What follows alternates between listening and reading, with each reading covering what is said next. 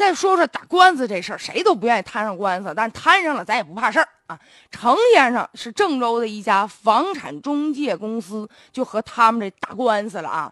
这个案件审理结束了，本来吧他还挺高兴的，收到了法院寄来的判决书，结果一看，嚯嚯，是我眼神不好吗？这判决书上出现了四处明显的错误，最夸张的是上面就写着啊，说王某某不服原审判。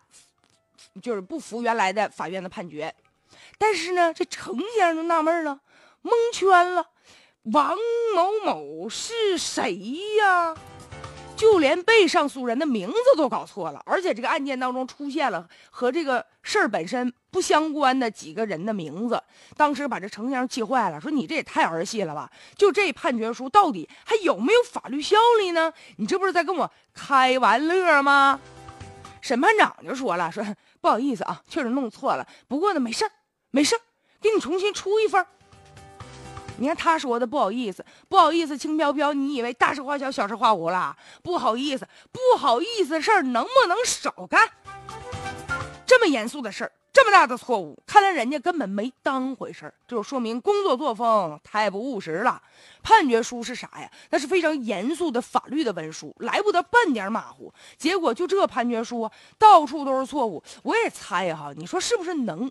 原来别人有审理的类似的案子，他把这原来的呢拿出来，然后呢把上面名相关的事改一改，稍加改动。结果哪成想啊，粗心大意，连名都改错了，出了洋相啊！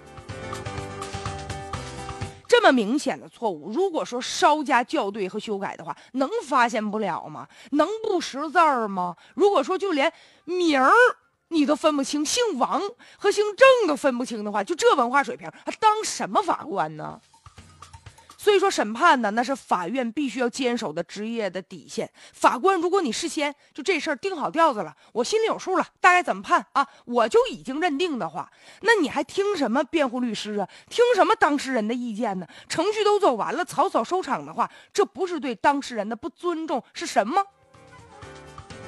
法律文书对文字的要求啊，更加的严格呀，语言要。更加的精准呢，所以说像这样的法官，他的这个职业素质以及呢他的工作态度严重这存在问题。